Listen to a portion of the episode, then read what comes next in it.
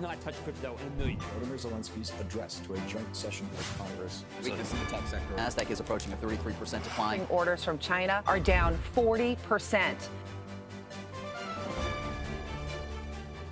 Olá a todos, bem-vindos ao News Report, um conteúdo mais direto e focado nas notícias atuais dos mercados, do setor das criptomoedas e na economia de um modo geral. Vamos lá começar, em primeiro lugar, com uma notícia que o SEC adia a decisão sobre ETF de Ethereum para março. Como todos sabemos, a corrida aos ETFs está mais acesa do que nunca. Desta vez, o próximo ETF que está a gerar expectativa é um ETF de Ethereum e em novembro de 2023 a BlackRock tinha submetido uma proposta para um ETF de Ethereum e desde então que houve aqui um hype sobre esta possibilidade. Aprovar o Ethereum de, em, em versão de ETF seria algo que levaria a sua cotação para cima. Apesar disso, o SEC adiou a sua decisão para 10 de março, onde irá dar uma resposta sobre a aprovação. Mas o mais provável neste momento é que seja adiado ainda outra vez para 23 de maio, devido à complexidade do ETF e aos comentários de Gary Gensler sobre o mesmo. E os comentários são os seguintes, passo a citar. Tal como disse há duas semanas, o que fizemos em relação a produtos de Bitcoin trocados em exchanges é reservado apenas a esta commodity e non-securities e que não deveria ser visto como algo mais do que isso. Na minha opinião pessoal, não vamos ver aprovados estes ETFs porque podem até nem estar sobre a alçada do SEC e, portanto, a aprovação poderá ser algo uh, diferente da expectativa da maioria das pessoas.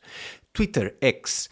A nova conta de pagamentos em X alimenta a especulação de poder vir a aceitar criptomoedas na plataforma. Elon Musk criou uma conta oficial dedicada a pagamentos no X e isso lançou a especulação sobre a possibilidade dele vir a aceitar um, criptomoedas em todo o ecossistema do Twitter.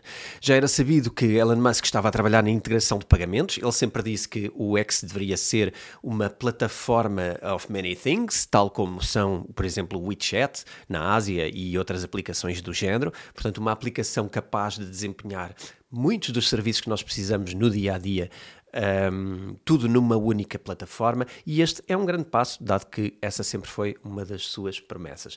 Ter pagamentos dentro é de facto uma coisa inovadora. Uh, também teve a aprovação de várias licenças, nomeadamente pagamentos peer-to-peer -peer em vários estados.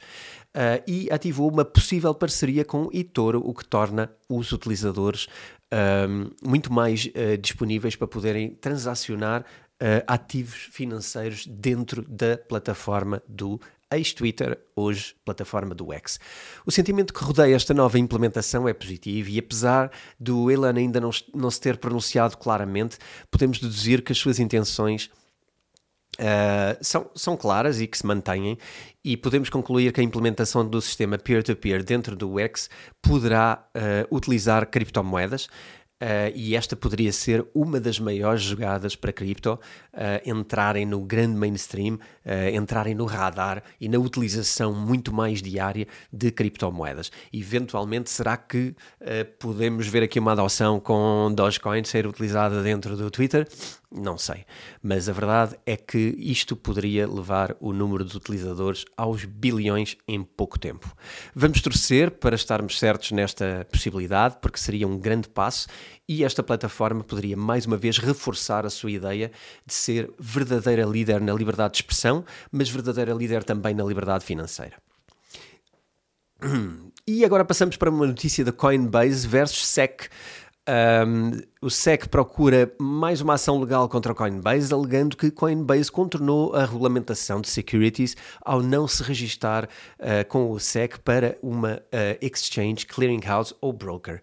Também diz que a Coinbase permitiu que os utilizadores fizessem trade de tokens e outros produtos que são securities e também que o serviço de staking oferecido pela Coinbase é de facto uma security que nunca foi registada. Nesta ação legal, o SEC considera 13 criptomoedas securities, entre elas estão nomes bem conhecidos de todos vocês, como Solana, Cardano, Filecoin, Matic e outras. Em audiência, o SEC alega que quem compra este tipo de produto está a comprar um security e, por isso, tem expectativa de lucros. Por outro lado, a Coinbase uh, não comentou esta alegação, mas acrescenta que num mercado secundário como o Coinbase não existe nenhuma estrutura que proteja o comprador caso o vendedor seja um bad actor e que não cumpra assim um, um, contrato entre ambas as partes e que, portanto, não é possível o comprador tomar ação legal uh, sobre o vendedor e que, por isso, não pode ser considerado uma security. Tal como no mercado de colecionáveis, por exemplo, como as cartas de beisebol, que foi o exemplo usado, ou outros objetos, não são securities. E os compradores neste mercado Uh, investem nestes colecionáveis com a expectativa também de lucro e de que o seu valor suba. Uh, mas, um, devido à falta de haver um contrato onde estes produtos não podem ser classificados como, como securities porque não existe um contrato que uh, proteja as partes. Portanto, isto é um bocadinho complexo, mas na verdade quer dizer que enquanto o SEC está a comparar a situação ao mercado de securities, o Coinbase está a comparar o mercado dos tokens com o mercado dos colecionáveis e que, portanto, se ali não existe uh, cotação nem reconhecimento como securities, também não deve haver para estes tokens. A juíza não tomou uma decisão uh, final sobre este processo e, durante a audiência, pareceu inclinar-se mais para o lado da Coinbase. Mas com isto, vamos ver se pode ser mais uma grande vitória da Coinbase contra o SEC, porque já o teve no passado, uh, ou se o SEC desta vez vai levar a melhor. Mas se já estão fartos do SEC, ainda vamos trazer aqui mais uma notícia onde envolvemos uh, esta espetacular organização. Um novo reporte da Cornerstone Research revelou que o SEC, Securities of Exchange Commission, uh, levantou 40 ações contra empresas cripto no ano de 2023. Este é um novo recorde, dado que no total já levantou 173 ações legais contra entidades cripto. 46 revela que esta instituição está com as garras afiadas e apontadas ao setor cripto. Um, entre derrotas e outros acordos, isto trouxe uma receita para o SEC de 2,89 bilhões de dólares. Uau! É mais do dobro da faturação gerada, por exemplo, pelo ChatGPT. Por uma, uma empresa ou uma ação, ou uma entidade reguladora, não sei. O BIS, esta entidade de Bank of International Settlements, o Banco dos Bancos, uh, e a tokenização é a nossa próxima notícia. O BIS, o Bank of International Settlements, pretende lançar um projeto de uma blockchain baseada em, é uma blockchain-based tokenization e avançar com este desenvolvimento da sua CBDC usando esta blockchain. E estão a começar os testes de privacidade. Foram anunciados seis novos projetos para 2024, tais como cibersegurança, luta contra o crime financeiro, CBDCs, Green Finance, entre outros. O projeto de tokenização representa uma colaboração entre o BIS e o World Bank, com o objetivo de criar um Proof of Concept blockchain e simplificar a gestão e transparência deste token. Parece que está realmente próxima e cada vez mais próxima a implementação deste controle e que neste momento parece-me de facto irrevogável. Vamos falar de 9 ETFs e 100k Bitcoin. O que é que eu quero dizer com isto? O fundo de investimento em Bitcoin, BTC, negociado no ETF da Grayscale, vendeu mais de 80 mil Bitcoins nos dias seguintes ao lançamento em negociação. Mas nove outros ETFs de BTC no mercado acumularam mais de 100 mil BTCs.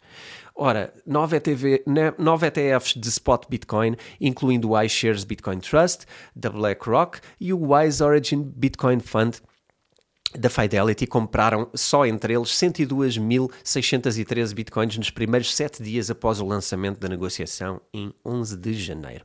O montante corresponde a 4,1 bilhões neste momento. Isto quer dizer que o montante de Bitcoin comprado pelos ETFs um, em apenas 7 dias de negociação representa 53% de todo o Bitcoin acumulado pelo gigante investidor em Bitcoin MicroStrategy, que nos últimos três anos acumulou de facto uma quantia incrível de criptomoedas. De acordo com o relatório de aquisição de Bitcoin, uh, mais recente da MicroStrategy, ela possuía um total de 180 e 89.150 bitcoins em 26 de dezembro de 2023. E isto só uh, depois de começar a comprar apenas em, no ano 2020, onde ultrapassou agora, portanto, a marca das 100 mil bitcoins em apenas 300 dias. Isto no, no início de, de, das suas compras. Uh, anuncia agora que possui 105 mil uh, bitcoins um, no, no, ano de junho de 2021, portanto, reportando a essa data, e apesar da pressão de venda atual, é possível perceber que a tendência no longo prazo vai ser de subida, uh, porque os gigantes como a BlackRock e a Fidelity não entraram neste jogo para perder, não é? E por isso, o melhor é nestes momentos olhar para os gigantes e, se calhar, pensar em fazer como eles. Será que é uma boa ideia? Não sei. A decisão é vossa e isto não é aconselhamento financeiro. Licenciatura de Bitcoin. Pois é. Parece que as coisas estão a mudar. A Universidade de Artes e Ciências de Cornell aprovou oficialmente a primeira licenciatura focada em Bitcoin. A aluna por trás deste feito histórico é Ella Hugh, Hugh uh, e uma estudante que embarcou numa jornada académica focada em Bitcoin. A licenciatura dela irá incluir ciência cognitiva, psicologia, filosofia, ciência de informação, governamentação, economia, antropologia e história, de modo a estudar todas as várias facetas da Bitcoin. Como parte de requisitos para o programa escolar, ela irá escrever um e apresentar a sua tese e irá defendê-la em maio de 2025. O foco desta tese é uh, pensar no cenário da adoção mundial de Bitcoin e nas implicações revolucionárias que isso pode ter um, ehm, como, como rede de blockchain e como ativo. Ela declarou que a minha esperança é facilitar e empoderar uh, o caminho para outros estudantes pensarem fora do sistema atual e encorajá-los a construírem um mundo financeiro mais inclusivo, mais verdadeiro e mais honesto. E ficamos com isto, ficamos com uma bela frase de final. Hoje é tudo. Eu espero que tenham gostado. Comentem o que acharam deste episódio e comentem sobre outros assuntos que gostavam de ver tratados no Bitcoin Talks ou no News Report. Se quiserem acompanhar o meu trabalho diariamente, inscrevam-se na comunidade. Já sabem que vos dá acesso à nossa comunidade de Discord com moderadores que 24 horas por dia, 7 dias por semana animam a conversa com temas, notícias e novidades uh, para todos os membros desta comunidade. Ela é também uma forma de apoiar este podcast e todo o meu trabalho relativamente a criptomoedas. Obrigado e até para a semana.